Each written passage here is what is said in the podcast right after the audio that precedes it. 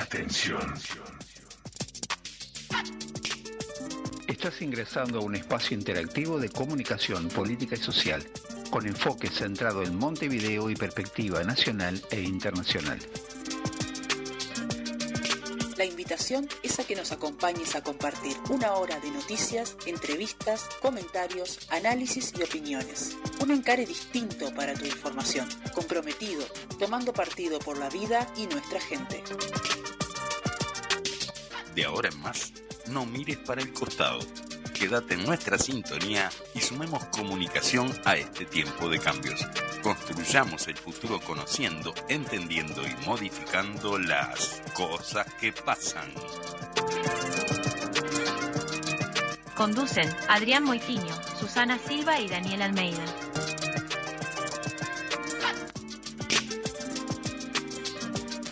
Muy buenos días audiencia, ¿cómo están? Programa número 18 de Cosas que Pasan, CQP para los íntimos, en Montevideo un poco más. Comenzamos el mes de agosto, hoy el primer programa de agosto. ¿Cómo estás, Adrián? Bien, con mucho frío, pero bien. Bien, Lindo. pero frío de verdad, ¿no? Sí, la verdad que intensamente, Ah, digamos. sí, ah, Sí, sí, como la película. Ah. Exactamente. Para hacer Bueno, referencia a las cosas que pasan. es- esas Bueno. son una de las cosas que pasan hoy es el frío realmente, así que bueno, igual el calor de nuestra la compañía de nuestra audiencia nos arropa, así que este estamos contentos de estar acá nuevamente. ¿Cómo no? Vamos eh, a, a recordarles que estamos en las redes sociales, Ajá. Facebook e Instagram, como Bien. cosas que pasan. Y también pueden escuchar en Spotify los capítulos, las entregas ya eh, sucedidas de, de este programa. eh, también buscando cosas que pasan, ¿verdad? Con los apartados de economía, por ejemplo. y Eh, otros por ejemplo, la, la- la nueva la nueva columna que viene Sí, con sí. todo, la verdad que espectacular este. Hoy Va- vamos a vale tener la pena. la tercera entrega, después vamos a anunciar. Y vamos a arrancar con, con una noticia, digamos, Bueno. este, el- el- la mesa representativa del PCNT aprobó un paro general parcial el 17 de agosto de 9 a 13 horas por aumento real del salario, los salarios y jubilaciones siguen quedando rezagados. En el promedio de 2022 el salario real medio se ubicó 3,7% por debajo de 2019. Ajá. Los únicos ganadores de este periodo de tres años son los grandes capitalistas ubicados en el- los núcleos de las cadenas agroindustriales de inserción exportadora o sea, el sector cárnico, forestal, el lácteo, la soja y los molinos. Así que bueno, bajo la consigna basta de humo, luchamos contra el modelo de la desigualdad. Eh, se producirá el 17 del 8 entonces una concentración a las 10 horas en la explanada del Odelar y una posterior movilización por 18 de julio hasta el MEF, al Ministerio de Economía y Finanzas, digámosle. Así que bueno, esta es la convocatoria del PIT-CNT, entonces este paro parcial de 9 a 13 horas. Basta de humo. Muy bien. Así que bueno, le damos la bienvenida a Su que acaba de Sí, ingresar al estudio. ¿Cómo está Su? Bien, por suerte, a las corridas, como siempre. Bien, bueno, este, no, no, no tenés, a ver, no tiene retorno, me dice Fede. ¿Cómo está Fede? Buen día. Buen día, Fede. Bueno, eh, va- vamos a, a ingresar entonces rápidamente a este segmento de actualidad a través de la libre asociación de ideas, como siempre. Bueno. Y este, así que arranca si querés, Adrián. Como recién anunciamos, el 17 de agosto en el PCNT convoca un paro y movilización cuya consigna principal reclama basta de humo. Basta de humo. Ajá. Y es así que entonces hoy ya comenzamos a alinearnos con ella y trataremos de brindar un servicio a la comunidad identificando y exponiendo algunas humaredas de Sí. las muchas que cubren el cielo de nuestro acontecer político y social, a diferencia del día claro y iluminado que hay hoy. no, no, puro humo. Ajá, porque como en este caso es el azul el que pasa, pero el humo queda, vamos a intentar contribuir a despejar el panorama. Perfecto. Entonces, yo tengo la primera. Dale. Dale. Sí, sí. Porque el pasado fin de semana comenzó finalmente a funcionar la nueva planta desalinizadora de la Universidad Tecnológica del Opa, Uruguay. por Era fin hora. llegó. Sí. Que Ah. llegó a Uruguay hace poco más de una semana desde Sí. Houston, Estados Unidos, tras un extenso viaje en barco. Otra que extenso. Sí, sí. Más largo que el de las carabelas de Colón, ya vimos en el Exacto, sí, sí, programa pasado. el programa anterior, ¿verdad? Ajá. Bueno, la planta móvil anunciada a mediados de mayo por el gobierno fue instalada en la usina de Laguna del Cisne, de OCE, en Salinas Canelones. En Salinas, bien. qué casualidad, ¿no? Para- Salinas, ¿no? desalinizador en Salinas. Ajá. Paradoja. Ahora sí. Eh, Bien. Ah. Pero esta planta, que junto con la presa que hubo que reconstruir luego de ser parcialmente arrasada por las primeras lluvias, Sí. ¿verdad? Fue, ca- fue casi las únicas medidas anunciadas por en, en los tres meses en el peor momento de la crisis. Sí, pero En realidad nunca fue realmente pensada para aportar una cantidad significativa de agua potable que No, pudiera ah, no. mover la aguja en la solución. No. Caramba. no, no, no, no.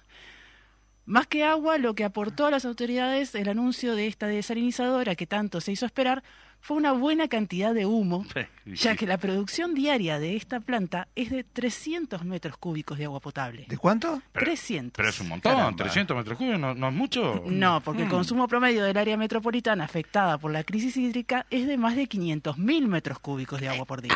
No, como que 300 no, no, aporta, llega. ¿no? No. Sí.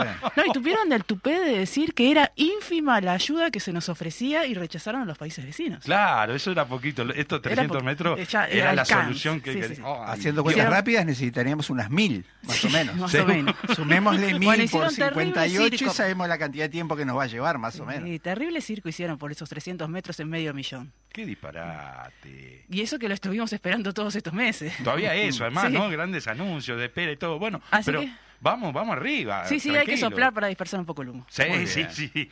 Qué disparate. Bueno, Divino. Así que está. Vamos, vamos a ver con otra. Dale, Daniel. La Comisión Nacional de Contralor de la Atención en Salud Mental continúa sin presupuesto. ¿Qué? Opa. Caramba. Ah. Esta comisión nunca pudo funcionar de manera eficiente por varios motivos. A ver. Uno de ellos, y el más importante, es la falta de una partida económica específica para su funcionamiento que permita un modelo de trabajo diferente al actual, que implica que todas las acciones son realizadas por los integrantes de la comisión. Ah, o sea, la- Sí. los tipos son se ponen un plumero y Sí, sí. va- Hace- también- hacen todas las todo, tareas. todo, Todo. Ajá. Sí. El organismo fue creado por la ley 19.529 de salud mental y los integrantes actuales del órgano no están conformes con el lugar del organismo dentro de algunas competencias vinculadas a la salud mental. A ah, ver. está loco. No, no. Según este, comentaron, no tuvieron participación en la, en la elaboración del plan de salud mental y adicciones y en el documento de la comisión tampoco aparece, la comisión, perdón, tampoco aparece contemplada a pesar de tener un lugar relevante en la ley. Ah, bien. Claro. Sí, bien, no, pues se ve que sí, que es Sí, Nos muy olvidamos de relevante. consultarla, Claro. por ejemplo. A su vez, la comisión no comprende si el nuevo plan sustituye o no al Plan Nacional de Salud Mental 2020-2027, o sea, del 2020 al 2027. Claro. O sea, no queda claro si, si, si este- el plan sigue vigente, si ahora sí, se no. cambió. No.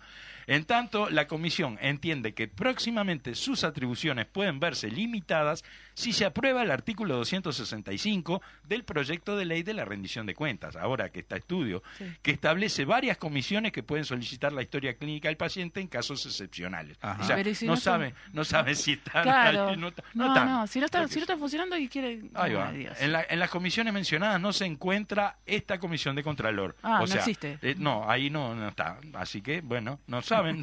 No sabe, no contesta. Si bien el órgano comenzó a funcionar en 2018, estuvo acéfalo desde septiembre de 2021 hasta julio de 2022, Ah, qué lindo. en, el, en el cambio de, de Sí, sí. mando, Claro. digamos, ¿no? En la transición. Ahí que- quedó acéfala por varios meses, casi un año. Claro. De todas maneras, de forma honoraria y al igual que los integrantes anteriores, los nuevos representantes, quienes tomaron el cargo en 18 de agosto de 2022 recién, siguieron trabajando y registraron algunos datos según la memoria anual 2022. Ajá. En la Bien. memoria anual, la comisión recuerda que la gestión anterior había solicitado dotación de recursos humanos en dos oportunidades. Bien. Primero se solicitó presupuesto para el cuerpo infectivo, viáticos y administrativos, y en 2020 se solicitó el presupuesto quinquenal 2021-2025 y la aprobación de una propuesta de organigrama. Sí, lo normal. Ambos expedientes fueron archivados. ¡Qué lindo! Ah, estás loco. Si querés que algo no funcione, Sí, sí, no, le, sí. no le nutres de gente. La Bien. nueva comisión también reiteró la necesidad de contar con presupuesto. Sí, obviamente, me imagino que los Sí, nuevos también obvio. deben querer tener algún fondo, algún recurso para poder Claro. funcionar. Sí, sí. Pero bueno, todo esto sucede en el marco de que el Poder Ejecutivo declarara que la salud mental como una de las prioridades en esta rendición de cuentas. Bien. Imagínense si no fuera prioridad, ¿no? Bueno, o sea, menos claro. mal que prioridad. Bueno, arriba, vamos arriba, a seguir soplando porque si no nos ahogamos Sí, con el humo, no, ¿eh? no, no, no. Impresionante, impresionante. Muy bien. hay que tener en cuenta que la salud mental no es este, parte de este gobierno. Pero está. No, tan- Eso es aparte. es que es lo que pasa es que me parece que la salud mental de ellos tampoco está muy, muy, muy cero K, digamos, ¿no? Así que bueno. Bueno, este, vamos a terminar con esto Sí, porque ya esto hay que, hay que prender el extractor. Sí, sí, Sí, ya, ya vimos mucho humo. Así que vamos a, a- a algo serio. Algo serio. Vamos a la- al ciclo de charlas Ideas para otro modelo económico, a cargo del economista Federico Penino.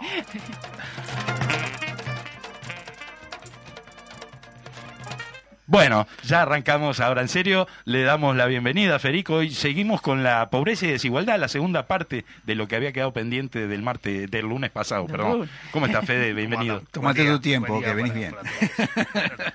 sí, con, con esa presentación de Daniel eh, Sí. es espectacular. Por eso te digo, tómate tu tiempo. Bueno, veremos si, si, si en este en este lunes podemos podemos eh, cumplir con los tiempos que están establecidos y que no nos pase como el lunes pasado, que, que nos fuimos un poquito. Viste que te dejamos un poquito más, ¿no? O sea, Claro que- hoy pensando en vos hicimos bien cortita la Y primera que puedas parte. retomar, inclusive, algunas líneas de Claro, vimos eso, la a vez ver, pasada, en, ¿no? el- el- en la columna pasada, en realidad terminamos medios apurados con algunas cosas que en realidad la idea es Exacto. hoy, hoy Ujú. conversarlos un con un poco más de tiempo. Habíamos hecho un, un- una rápida, eh, un rápido repaso de lo que era la situación del Uruguay social, económica y política cuando, cuando el Frente asumió el, el gobierno. ¿tá? Después vimos un poquito la- la- las acciones, el- el- el- los extraordinarios avances que pudimos tener en los 15 años de gobiernos frente amplistas, progresistas y también Ajá. sus límites, ¿no? Cuáles fueron las cosas que no, que no se lograron resolver. Correcto. ¿tá? Lo que llevó a que algunas de las acciones que, que se tomaron, como se dice popularmente, estuvieran pendientes de un hilo y no Claro. tuvo más que venir un gobierno con un claro objetivo redistributivo al revés, digamos, Claro, claro, claro. Para, para, para, para afianzar el poder de, las, de, los, de los sectores dominantes, para que muchos de esos avances tuvieran un retroceso. Entonces, eh, en la lógica de que el modelo eh, que aplica el gobierno actual, que está liderado por el RIismo, es un, es un modelo que concentra y que eso ha generado el deterioro de, de todos los indicadores asociados a pobreza y desigualdad, es decir, aumentó la pobreza, aumentó la desigualdad, eh, cayó el salario real, aumentó el peso de la renta del capital en el Producto Bruto en detrimento del- de, los- de las rentas por, por trabajo, digamos. Todo eso generó una, una situación eh, bastante compleja que, que el próximo gobierno eh, que asuma y que esperemos que sea, que sea frente amplista va, va a tener que atacar. Y entonces, una de las conclusiones que llegamos la, la columna pasada y que ahora la idea es desarrollarlo un poco más, que un retorno al gobierno de- del Frente Amplio necesariamente no va a poder, eh, es decir, las medidas que se aplicaron durante los primeros 15 años no van a ser suficientes para poder superar Sí. no solo los límites que tuvimos en nuestros gobiernos, sino la situación que nos están dejando eh, el, el- el actual gobierno. Claro. Sí. Entonces, asumiendo que esto es solo una perspectiva de- de- del desarrollo económico, de la economía, que, hay toda una parte que tiene que ver con la transformación de la matriz productiva, con, con el rol de las empresas públicas, ahora que va a estar el chifle un rato, con, un montón de factores, si lo miramos desde el punto de la pobreza y la desigualdad y de cuáles son las acciones que, que deberíamos llevar adelante para, para, para combatirla, para eh, atacar la, la- la profundización que se dio en este gobierno, pero además para superar los límites que, que estábamos a- eh, que, Hasta donde estuvimos se Estuvimos, llegó, claro. sí. en, lo- en los gobiernos de- del FA, eh, lo primero que, que- que tenemos que hacer es que deberíamos asumir que hay tres perspectivas o tres principios que deberían guiar esas políticas, ¿no? A ver. Eh, personalmente, y lo hemos conversado con algunos compañeros, el tema de la universalidad, Sí. de la progresionalidad y de la imposición directa, ¿tá? que ahora vamos a, Ahora a explicar. profundizar Sí, un poquito, pero básicamente es que las, que las políticas lleguen a, a todos, Ajá.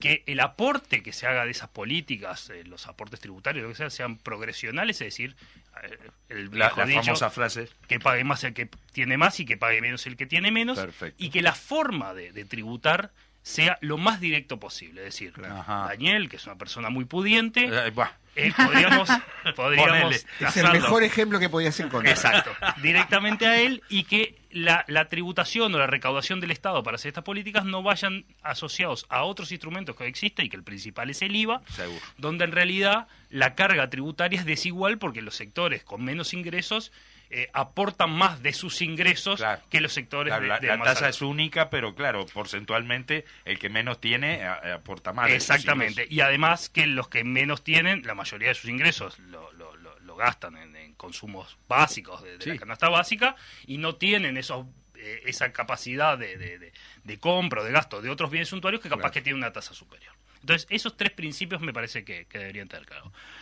Segunda idea, que, que- que es parte de lo que conversamos en, en- en el ciclo, en el ciclo de, de- de- de ideas que estamos impulsando desde de la Comisión de Programa del Partido y de la MILUNO, de, de intercambio con, con referentes académicos y, y compañeros de, del área, pero, pero, pero compañeros en general para discutir estos temas, es no va a alcanzar una sola política. Es decir, una acción aislada de, de- de- de- de otros instrumentos que vayan en la misma línea no van a ser suficientes para, para, para lograr los objetivos que nos proponemos.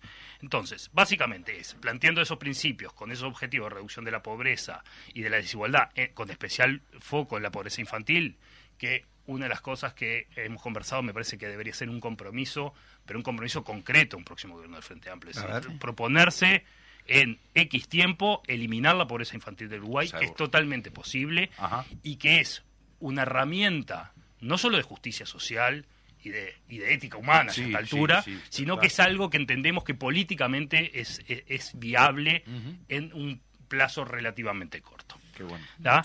Entonces, para eso, la propuesta que nos transmitían, entre otros Mauricio de Rosa y Estefanía Galván, lo- los, economistas que participaban de la charla esta, se pueden combinar dos tipos de políticas. A ver. Unas que se, eh, o que denominaron los expositores eh, incrementales, que básicamente es la utilización de las herramientas que ya existen Ajá. ¿tá? Ajá. y que ahora vamos a explicar un poco más, pero profundizando su carácter redistributivo y, focaliz y, y universal de, de las herramientas que ya existen, Claro. y otras que podríamos llamar de disruptivas, de ideas que no son las que se discuten en, en el Uruguay de hoy, Sí, sí, que sí. no son, no estamos tomando los guardias, eh, no Ajá. estamos saltando en Molcada, ni, ni- ¿no? sino que Pero son, son ideas novedosas. son medidas digamos. novedosas, disruptivas, que entendemos que van en la línea de profundizar la democracia en el Uruguay y en la línea de acumular para una sociedad diferente, pero que en realidad están siendo impulsadas desde algunos relatores de Naciones Unidas, como les decía la vez pasada, premios Nobel de, de Economía, además, no, no, Sí, no- sí, no no, son no. cosas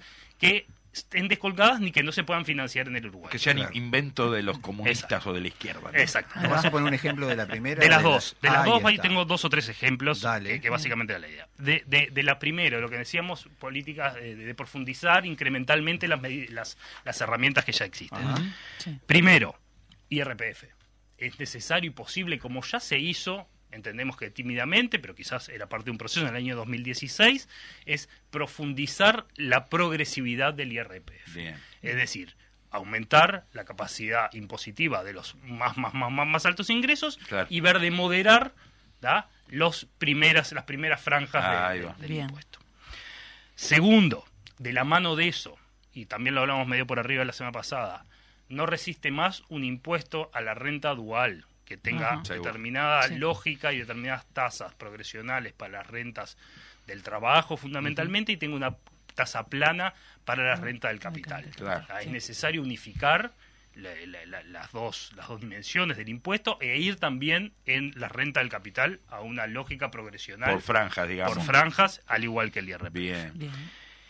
Eso permitiría, entre otras cosas, atacar el núcleo más duro de pobreza que existe en el Uruguay de hoy. La semana pasada hablábamos que el 1% más rico del Uruguay, el más rico, más rico, más Sí. rico, concentra el 50% de la riqueza de los sectores más pobres.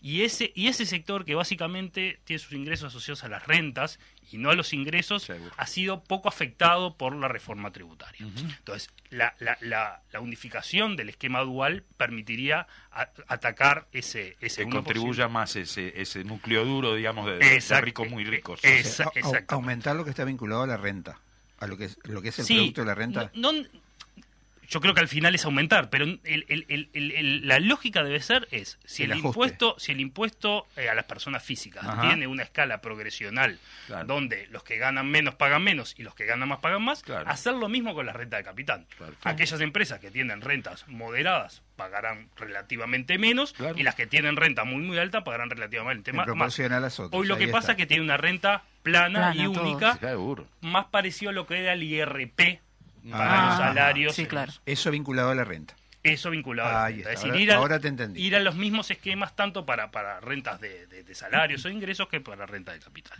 Bien. Segundo, lo mismo para el, el impuesto al patrimonio. ¿tá? Es necesario un impuesto progresivo que grave con mayores tasas a los patrimonios más altos. Sí. Hoy eh, el- los ingresos principales de la DGI, del Estado uruguayo, están asociados a rentas, Claro. tanto de salarios como de capital, pero rentas. Y no hay tasas suficientes, entendemos nosotros, a la- al, patrimonio, patrimonio, que en realidad, cuando uno estudia, y no, no, no me voy a extender hoy, cuando uno estudia las diferencias y la inequidad en Uruguay, mucho está asociado a eso. Es Sí. decir, hay- el patrimonio es poco afectado en el Uruguay. Un poco lo que yo decía la otra vuelta, digo que, que el IRPF no es que el que tiene más pague más, sino que el que gana más paga más. Entonces acá sí, con el con el con el, el impuesto al patrimonio, ahí sí sería el que, El que tiene, más, más que pague más, ¿verdad? porque además el- el- la, la- la riqueza por patrimonio está mucho más concentrada que la riqueza Obvio. por, Sí, por- claro. por- por Claro. salarios, Sí, por más que haya salarios altísimos, Sí, sí, Sí, pero no. de, de- de altas gerencias y demás, igual el impuesto, eh, perdón, la, la inequidad en, en patrimonio, en riqueza, es mucho es mucho mayor. Sí. Tercer punto, cuarto punto, ya me, me- me perdí. Tercero, Tercero. tercero. Asociado a eso, necesariamente debemos volver a poner foco en el IVA y a la reducción de, de Claro. ese impuesto que este gobierno aumentó Sí. eh, vía la eliminación del descuento por, Por tarjeta. tarjeta, Por seguro. tarjeta. Ah, eso es un punto. Otro punto central, el aumento del salario mínimo. El- el- el- el- Claro. Los gobiernos del frente tuvieron un aumento Sí. muy importante de, de los- de- del salario mínimo, Sí, sí. Sí. pero sigue siendo posible y deseable un aumento del salario mínimo y además, como decíamos la, la- la- la columna pasada, es no está demostrado, es más, hay evidencia que va en sentido revés, contrario, claro. Sí. que los aumentos del salario mínimo vayan en contra de la cantidad de empleos de una economía. Claro. Sí. Ah, yo, yo les nombraba el, el premio Nobel de, de hace unos años, Sí. justamente CARD, uno de los, el planteo era ese, es el salario no es un factor de eliminación de, de puestos de trabajo. ¿Tá? Sistema de transferencias, universalizar el sistema de transferencias. Hoy Uruguay, el- el- el- el- los gobiernos del Frente Amplio en el MIDES tuvieron un avance muy importante, tuvieron una cobertura de casi el 80%, por ejemplo, de los niños que reciben transferencias. Sí. Entendemos que es importante lograr una universalización del Llegar sistema de 100%. transferencia, llegar al 100% y que la eh, compensación, digamos, entre aquellos que no lo necesitarían a Sí, sí.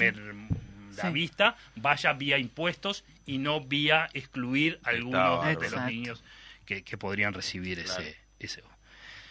Todas estas medidas son de relativamente rápida in- implementación. Sí. no requieren nuevos instrumentos, son los instrumentos que ya existen y irían en la línea de lo que proponemos. Bien. Y después hay Ahora vienen las ideas novedosas. las ideas novedosas. Las ideas novedosas que, como le decía, no estamos hablando de ninguna locura, es algo totalmente financiable por la estructura productiva del Uruguay. Obviamente va, va a haber que hacer los estudios, la cuantificación de eso, pero son medidas que se están proponiendo e impulsando en, en el mundo. Y ahí, por lo menos una deberíamos intentar hacer. Ver. Como yo le decía, es- esto es un paquete que no debería tener medidas aisladas. Vos habías es- planteado tres como titular. pero por lo menos una, pasado. yo creo que el gobierno, el gobierno del frente, un, un pro- un próximo gobierno del Frente Amplio debería, debería intentar i- impulsar. Primero, un impuesto a las, perdón, un impuesto a, la, a los patrimonios más más altos, a ese 1% más rico, Sí. vinculado a las herencias. Ah, ¿tá? Y, y transformar la, la herencia personal o familiar Sí. en una herencia social. Uh. Es decir, lo que se pueda recaudar con eso, poder definir quizás una partida, quizás hay que ver la forma que pueda llegar al conjunto de la sociedad.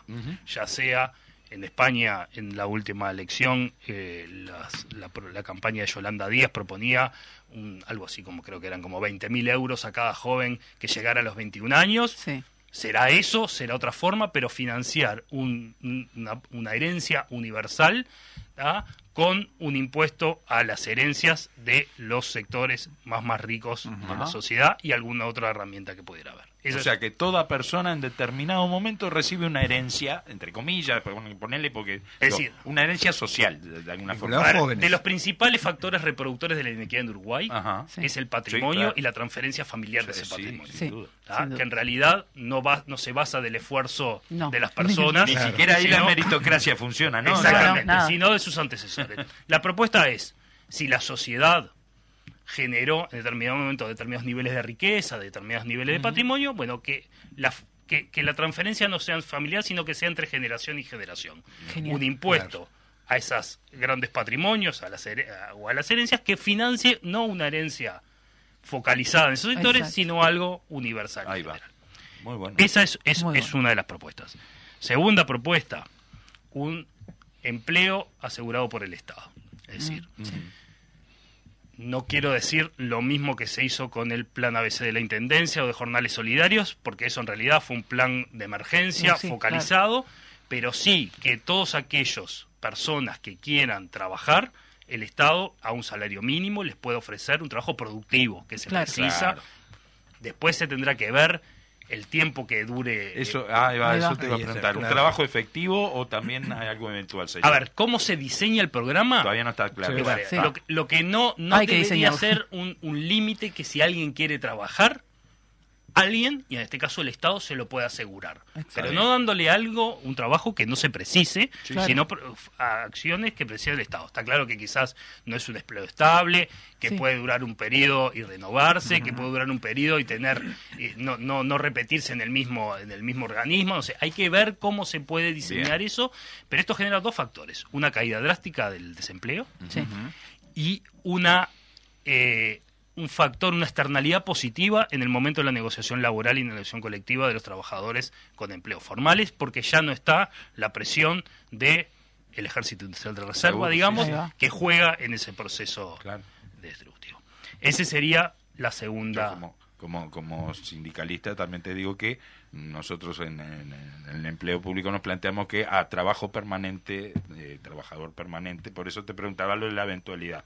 De No, no, a ver, bueno, eh, está, está claro, está, está claro que está claro, está claro que no se puede sustituir trabajadores formales y permanentes por ingresos a dedo. Obvio. No, no, no, no. Sí, sí creemos que hay algunas tareas ¿tá? que el Estado precisa realizar que con un esquema acor- obviamente acordado con los trabajadores y demás Claro. se puede asegurar un trabajo para todos aquellos que lo, que lo estén necesitando. Y el último punto eh, que, que hablábamos era la posibilidad de trabajar en ese, eh, en ese esquema de, de- de- de transferencias universales, aumentando sustancialmente el monto. En un principio es probable que se pueda hacer con, con los niños y ahí genera un doble efecto. Genera un efecto, obviamente, atacar la pobreza infantil, pero como la mayoría de las familias pobres en Uruguay son familias con hijos a cargo, el atacar la pobreza infantil por- le da aire a toda la familia. por, por, por vía indirecta está atacando la pobreza en general y podría Claro. permitir, no digo ahí sí, no, no, no rápidamente, pero en un mediano plazo ir hacia ese objetivo que planteamos de eliminar la pobreza eh, Como línea general. del Uruguay. Bien. Entonces, esas son tres medidas que, como hablamos recién, va a haber que discutirla, va a haber que analizarla, Sí, va a la- la- cuál es la, forma final cuál todavía. es la forma final, pero Seguro. que entendemos que pueden ir eh, en la línea de la, de la eliminación de la, de la pobreza y reducción en un país que tiene todos los recursos para, para poder hacerlo. Perfecto. Excelente. Iba un poquito por ahí, está claro que esto hay que combinarlo con otras medidas y otras herramientas que veremos en próximas eh, columnas que tienen que ver con el modelo de desarrollo, con el rol de las empresas públicas, con el rol de la ciencia y de tecnología. El país tiene que crecer Sí. y, y- y tiene que mejorar su productividad y demás, pero está claro que si eso lo hace sin pensar en cómo redistribuye, no tiene mucho. Obviamente. mucho Eh, la- sentido. claro, el, el principal sentido es ese, digo, ¿no? La redistribución, ¿verdad? Digo. Exacto. Así que bueno, veremos entonces eh, qué nos depara el próximo el próximo lunes. Gracias, Fede. El lunes que viene estamos por acá y espero haber cumplido con el tiempo. Perfecto. Nos vamos a los compromisos comerciales de la emisora. Arriba, Fede.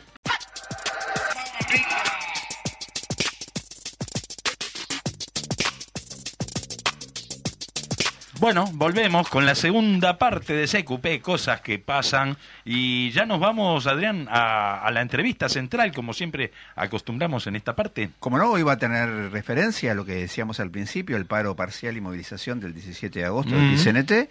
Contamos con la presencia de Gabriel Chifle Molina, como él le gusta el ser identificado también. querido Chifle. Integrante del Secretariado Ejecutivo del PCNT. Así que bienvenido, Chifle, una vez más. Buenos días a todos y a todas, es un gusto compartir con ustedes este rato.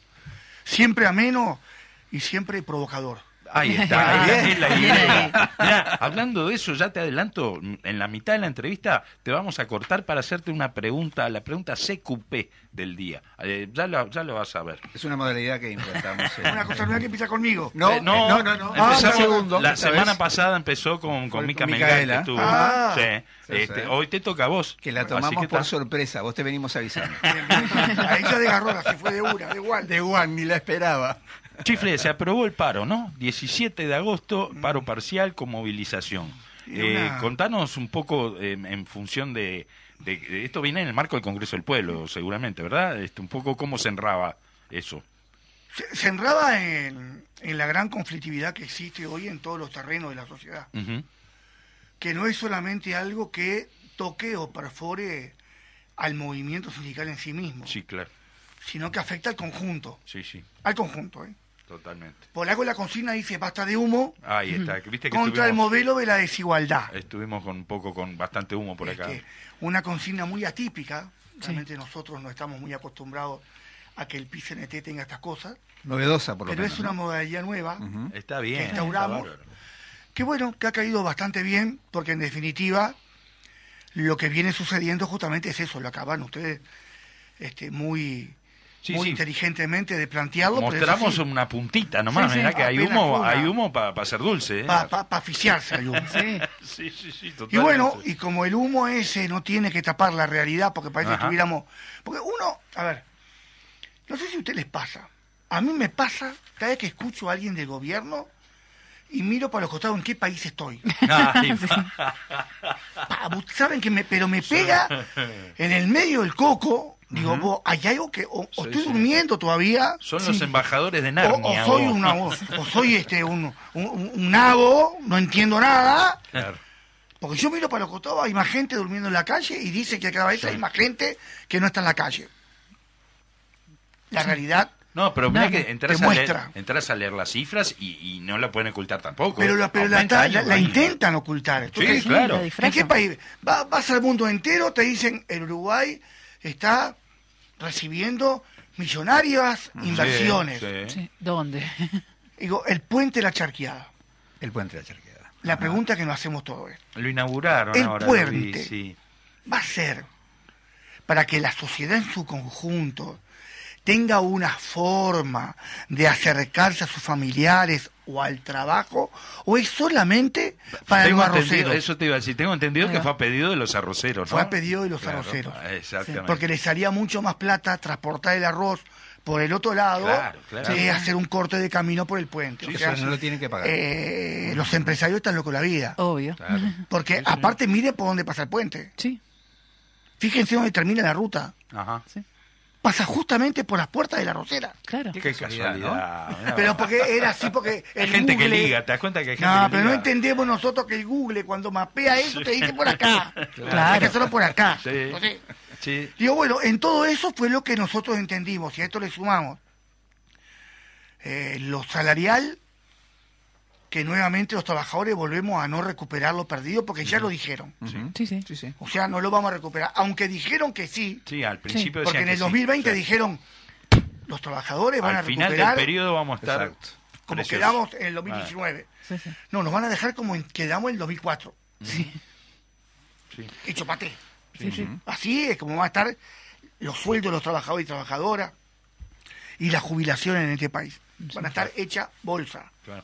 Pero bueno, y lo otro es la carestía. Cada vez se hace más difícil eh, poder comprar los productos de primera necesidad para una familia que tenga la suerte de que los dos laburan. Sí, sí. Que ahora se le agrega el agua. Y ahora agregarle al gasto Potable, no la bebible. el la agua. potable. No, no, no, no, no. El agua. Sí. No esto que dicen que no es bebible, pero es potable. Esta, esta- este humo que hicieron con el agua, Ujú. ¿No? Este humo que hicieron con el agua y el humo que hicieron con los famosos lanchas que compraron para defender eh, el espacio marítimo nuestro, Sí, el las, las territorio. patrulleras. las que resulta que la, la empresa que la compró nunca hizo ni un barco para tirar en el agua. Ah, Bueno, El- pero el- era un, Ni Ni un- la papel. lluvia, Ni un barquito en la de papel, lluvia, papel. eh, lo, dijeron ahora. un y detalle nosotros- licitatorio. era.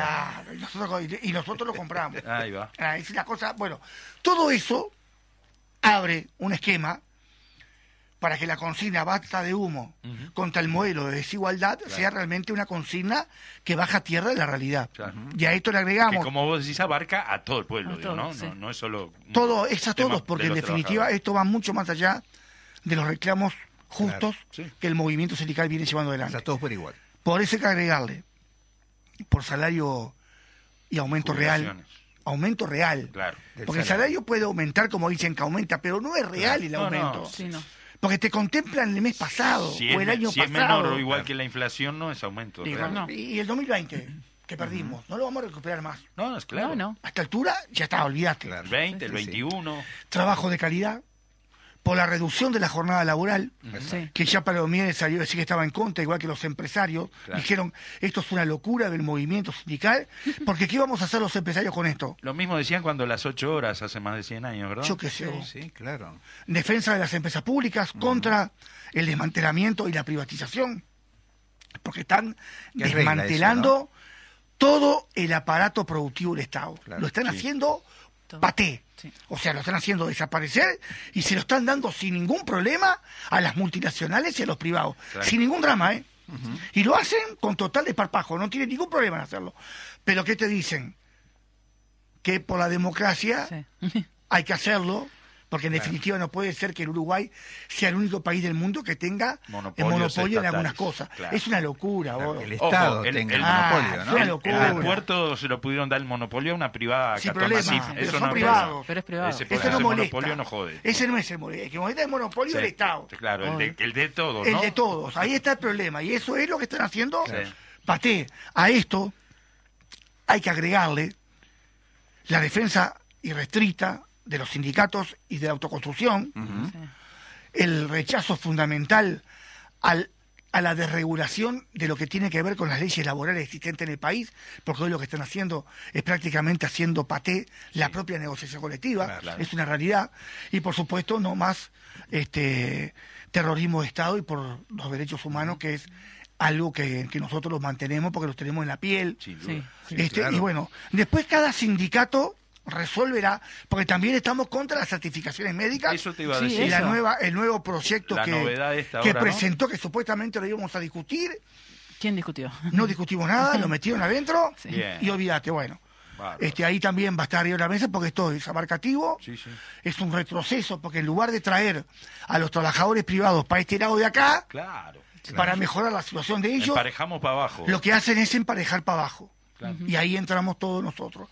Digo, era lo que decíamos nosotros, si hay algún trabajador que abusa de esto, hay manera. Pero, pero Hay mecanismos para poderlo sí. resolver. yo no me yo no me doy la licencia a mí mismo. Quiero decir, me la certifica un médico. Bueno, hay pero, si, pero si alguien entiende que el médico Claro. tiene está haciendo incurriendo en algún delito, Seguro. que Sí, lo denuncien. Una Obvio. falta. Claro. Si lo pueden hacer, pero ¿por qué ir a Pero esto? además, te, te digo más, este, hace tiempo yo leía que es humo también del, el tema de que en el Estado hay No, gran mentira. cantidad de certificaciones. Es Sí. menor en promedio que, la, que, que las certificaciones en la, en, en la privada. Exacto. Sí, Las es del menor. Estado. Exacto. O sea que eh, Exacto. también basado en un relato mentiroso. No, pero relato mentiroso que coloca arriba de la mesa trabajar contra trabajador y Sí, esa sí, no es la idea. Tal cual. Y por supuesto, este, la solidaridad total y absoluta con todos los trabajadores en conflicto y especialmente con estos compañeros de Acodique Sí, sí, tremendo. que Tuvo después de el 100 compañero días, una- que después de unas 100 semanas. días este, eh, todavía aún la empresa sostiene que no los va a tomar eh, y lo hace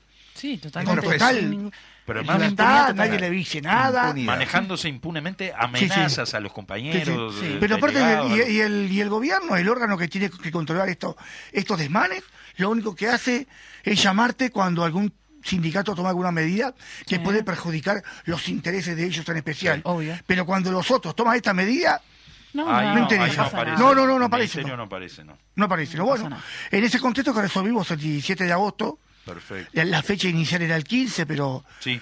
a solicitud de nuestro compañero de la FEU, porque el Ajá. 14 de agosto es el Día Sí, de los claro. Mártires Estudiantiles, el hay una gran movilización para que las cosas no se pechen, Sí, obvio. nos pidieron postergarla un par de días más y bueno, resolvimos hacerla el 17 de agosto, vamos a tener una concentración este, en la Universidad de la República, Bien. de ahí iremos marchando por 18 de julio hasta Minas, bajaremos por Minas hasta Colonia y por Colonia derecho hasta el Ministerio de Economía y Finanzas donde estaremos haciendo el acto central. Van a haber movilizaciones en todo el país. Claro. Cada plenario resolverá la forma de la misma, pero no es solamente la de Montevideo. Por algo la característica, en este caso, es nacional. Sí, sí. Por otro lado, cada sindicato después lo implementará. Claro. El caso de FANCAP este, tiene pensado hacer otro un paro mucho más extenso. El caso de Sutel, ese día nosotros vamos a hacer una extensión hasta las 15 horas porque pensamos ir por la Torre de Antel este, justamente hacer un acto público en defensa de la empresa pública Sí, porque también. si me permiten están regalando todo, le están dando licencia Ahora, sí, sí. al barrera al que, al que la pida para brindar internet. Miren lo que pasó. La empresa de Flores Trinidad solicita posibilidades para brindar internet en un barrio. Ajá. En un barrio. ¿no? La USEC dice, sí, sí, Sí.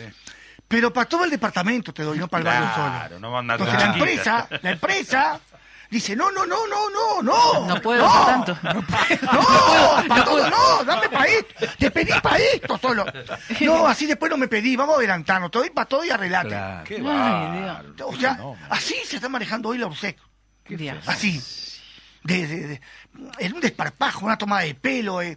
Ah, ah, yo creo que si pasa un verdurero y le pide internet, se lo dan también, total. Sí, sí, sí. Acá hay que dar internet a todo el mundo. Como viene la mano. Ah, sí, no le importa, no le importa. Hay Si viene algún empresario y pide internet, también te lo dan. Ahora, yo, yo pregunto, ¿no? Esto, eh, eh, esta empresa, ¿no? Local, que, que quería un barrio, no sé. Mañana viene uno de los grandes eh, operadores ya y la dieron. compra y, Ahí se lo queda y con se eso. lo queda también, ¿no? Y Ah, vamos a seguimos sin problema porque acumulando. no hay impedimentos. Claro, Ahí va. obviamente. No hay impedimentos en la jurisprudencia y no hay impedimentos en la acción concreta geográfica. O sea que podemos seguir la tenía. Antes la tenía el, el ar- el artículo 56, lo tenía. Claro. Eso fue lo que en forma equivocada y errónea, Cabildo Abierto entendió que lo que estaba haciendo era justamente beneficiar a los cables del interior. Lamentablemente Claro. a los señores de Cabildo Abierto tenemos que decir que fue un error garrafal, Claro, porque claro. ahora los que están siendo beneficiados son los grandes cable operadores del país y no son los cables del interior. Los cables del interior tienen su licencia y lo que están haciendo es esperando a ver quién las compra Claro. Claro. para vender, Obvio. porque no pueden brindarlo. No pueden so- claro. Claro. Muchos no lo pueden brindar. Y ahí tenés a un DirecTV que Pero va a caer. En pronto. ese sentido debe ser esto que vos dijiste recién, Chifle, digo, ¿no? De que pedís para un barrio, te dan para todo el departamento para valorizarlo y que él venga a la empresa ya compre todo el paquete. Tal de- cual. Para todo el Tal cual, eso es lo que viene pasando. Bueno, en ese marco es que algunos sindicatos van a hacer alguna cosa, este, por lo menos especial. Bueno, vamos a cortar por acá un minuto nomás este, y vamos Viene a la ir pregunta. a la pregunta, a la la pregunta anunciada del millón. pregunta CQP. Eh, te explico, Gabriel. Una pregunta tiene ¿Quién es cuatro Gabriel? opciones. ¿Quién es El chifle, el Ah, chifle. Gabriel, chifle. no sé, Gabriel, ¿quién es? No sé, Tengo- el un chifle. problema. Va- vamos a preguntarle al chifle mejor.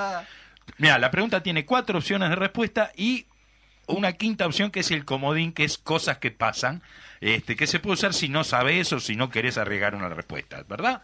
Así que, bueno, ¿qué te parece, Su? Dale, a- dale, Muy hacele bien. vos la pregunta. Bien, este es- te Ojo. pregunto. Sí, no, no, no, tranquilo. La Comisión de Presupuestos, integrada con la de Hacienda de la Cámara de Diputados, recibió al ministro de Vivienda Raúl Lozano en el marco del análisis de la rendición de cuentas. Pero ante la consulta sobre la cantidad de llaves que se entregaron, las autoridades de la cartera no supieron qué responder. Hasta ahora no sabemos cuántas llaves. El subsecretario, Tabaré Hackenbruch, hace pocos días habló de 9.000 y acá se está hablando de 37.000 sol- soluciones habitacionales. Me falta alguna, ¿no? Bueno, criticó la diputada frente amplista Cecilia Cairo. Cairo también indicó que las autoridades del ministerio le trasladaron que estas 37.000 viviendas habrían sido entregadas entre 2020 y 2022. Además, se conocieron las cifras de las viviendas entregadas a jubilados. Aquí le da la pregunta. Según las cifras oficiales, ¿cuántas fueron entregadas a jubilados en total en este periodo 2020-2022? Bueno, ahora vamos a las opciones. a Las ver. op- Ajá. opción A, menos de 100. Opción B, 100 a jubilados en general, más 100 a cabildantes. Opción C, más de 1000 en total. Opción D, 5.000, pero todas a jubilados del ejército. Y el comodín, cosas que pasan. A ver, Gabriel. ¿Qué pensás? Chifle, perdón. Chifle. Tenés Voy a repetir las palabras de mis queridos amigos Sisto Amaro A ver. y. A nadie. Prácticamente. A nadie. Es correcto, es correcto, Es porque correcto. la respuesta correcta era la A, sí que fueron 95, o sea, menos de 100, ¿no? que era la, la opción, ¿verdad? Exactamente. Impresionante. Sí, no son nada. No es nada. 95 Nada, viviendas si no para habían, jubilados ¿cuántos- en este ¿cuántas país. habían prometido? Ah, le hago yo la pregunta a C. Cupeto. A ver. ¿Cuántas habían prometido? Uh, 10.000. 10.000. ¿Cuándo?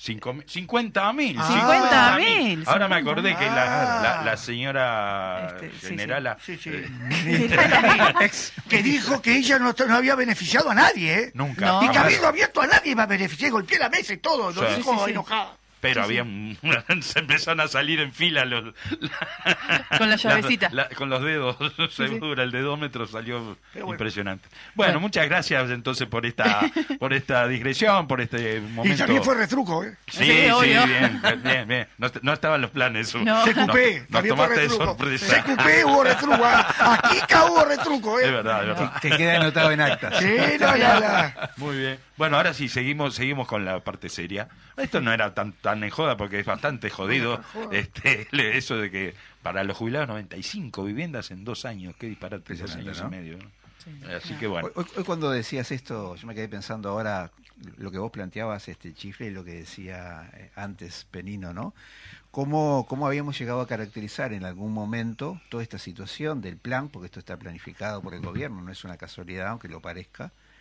Este, ni está planificada la desigualdad, ni la no redistribución de la riqueza, ni este, y sí los elementos inmovilizadores que tienen vinculados al Estado, ¿no? Por ejemplo, el, el tema de las compras públicas, el no ingreso de personal calificado o no calificado.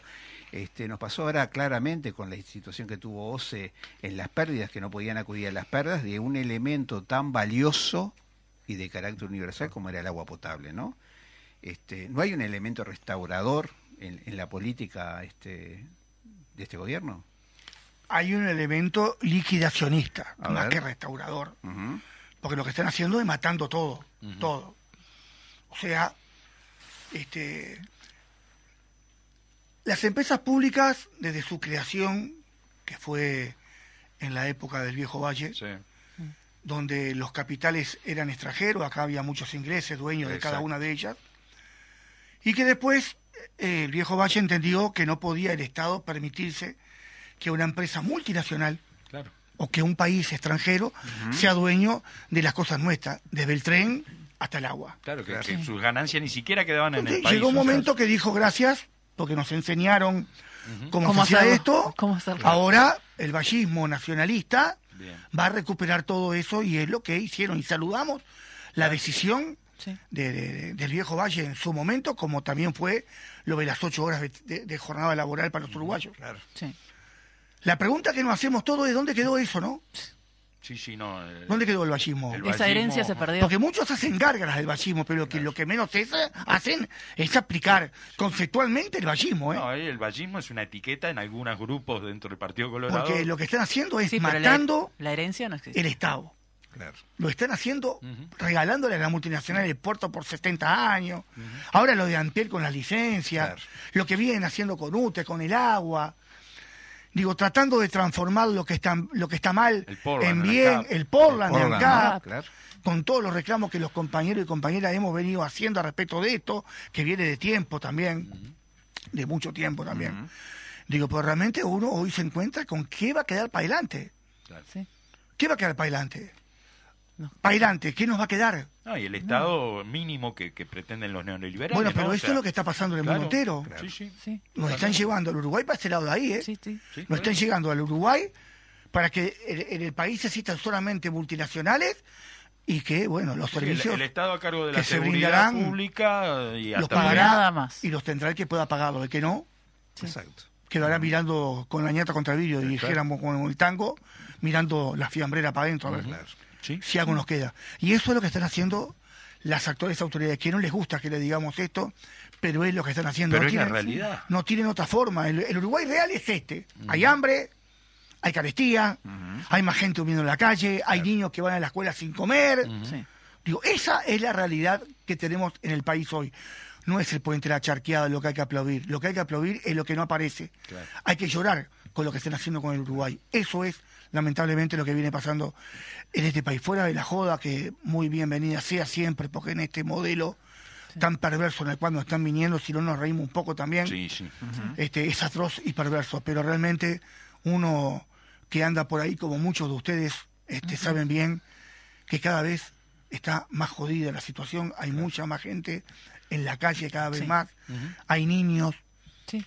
que comen algunos en las ollas, Y el que, y el no que tiene la suerte de tener un laburo, el salario cada vez le el alcanza salario menos. cada vez- pero Sí. ustedes te dicen, bueno, pero tenés trabajo. Sí, claro. Acá los que están divirtiéndose de todo esto son los empresarios. Obvio. Sí. La están haciendo a paladas, como dijo Zunino hace un ratito.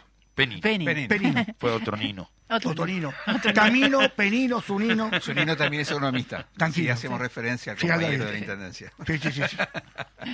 Así que sí, es así, Chifle, como vos decías, ¿verdad? Este, bueno, para eso entonces es que nos planteamos Para eso esto, para eso el. Congreso del Pueblo, Eh, para claro, eso la discusión claro. programática, para eso tratar de llegarle a toda la sociedad con un programa que sea todos los días mejorado y enriquecido por las opiniones de quienes participan de todo esto. Este, bueno, en Y- esa vía y también siempre estamos. en, en, enancados en la movilización y en la lucha, digo, para que... como lo hemos hecho históricamente. Como elementos democráticos, ¿no? También. Exacto. Profundamente democráticos. Y para rodear a los que realmente necesitan una mano hoy. claro. Eso es el paraguas grande que el movimiento sindical tiene hoy y por eso que el gobierno lo ataca en forma permanente. Sí, sí, Sí, porque por un lado está lo que vos decís, ¿no? El, el largo, mediano y largo plazo, que es lo programático, pero también están las necesidades del hoy, y el hoy se, se ataca, digo, con, con movilización y con, Con las cosas, y, y con las cosas que no está haciendo el gobierno. Sí, sí, Sí. Lo que hace es todo contra nosotros. Y todavía quiere que lo aplaudamos. sí, sí, sí, Al, al presidente de la República lo esconden. Cada vez que lo salen es para inaugurar el momento y, no- y no sé qué, qué le falta inaugurar. Sí, una- un puesto de verdura en la feria. Es que pasó pasó de un protagonismo total de, de aparecer a cada rato. Ahora lo con- esconden. Ahora, Ahora está muy, muy, Los muy separan, guardado. de, la- lo- los separan Sí. de los problemas, como que los problemas no son parte de la responsabilidad que él tiene Claro. como presidente. Claro, Lo han separado.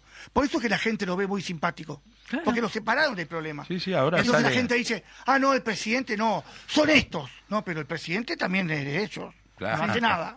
Claro, claro. Si no, ahora sale a, a inaugurar puentes, a Che, ¿no, se- ¿no será que se le empezó a notar de vuelta la pelada? Que por eso lo están contando. Hay que ver. la tapadita. hay que ver si, si, si no hay que hacer otro capítulo Otro- de la tapadita. tapadita.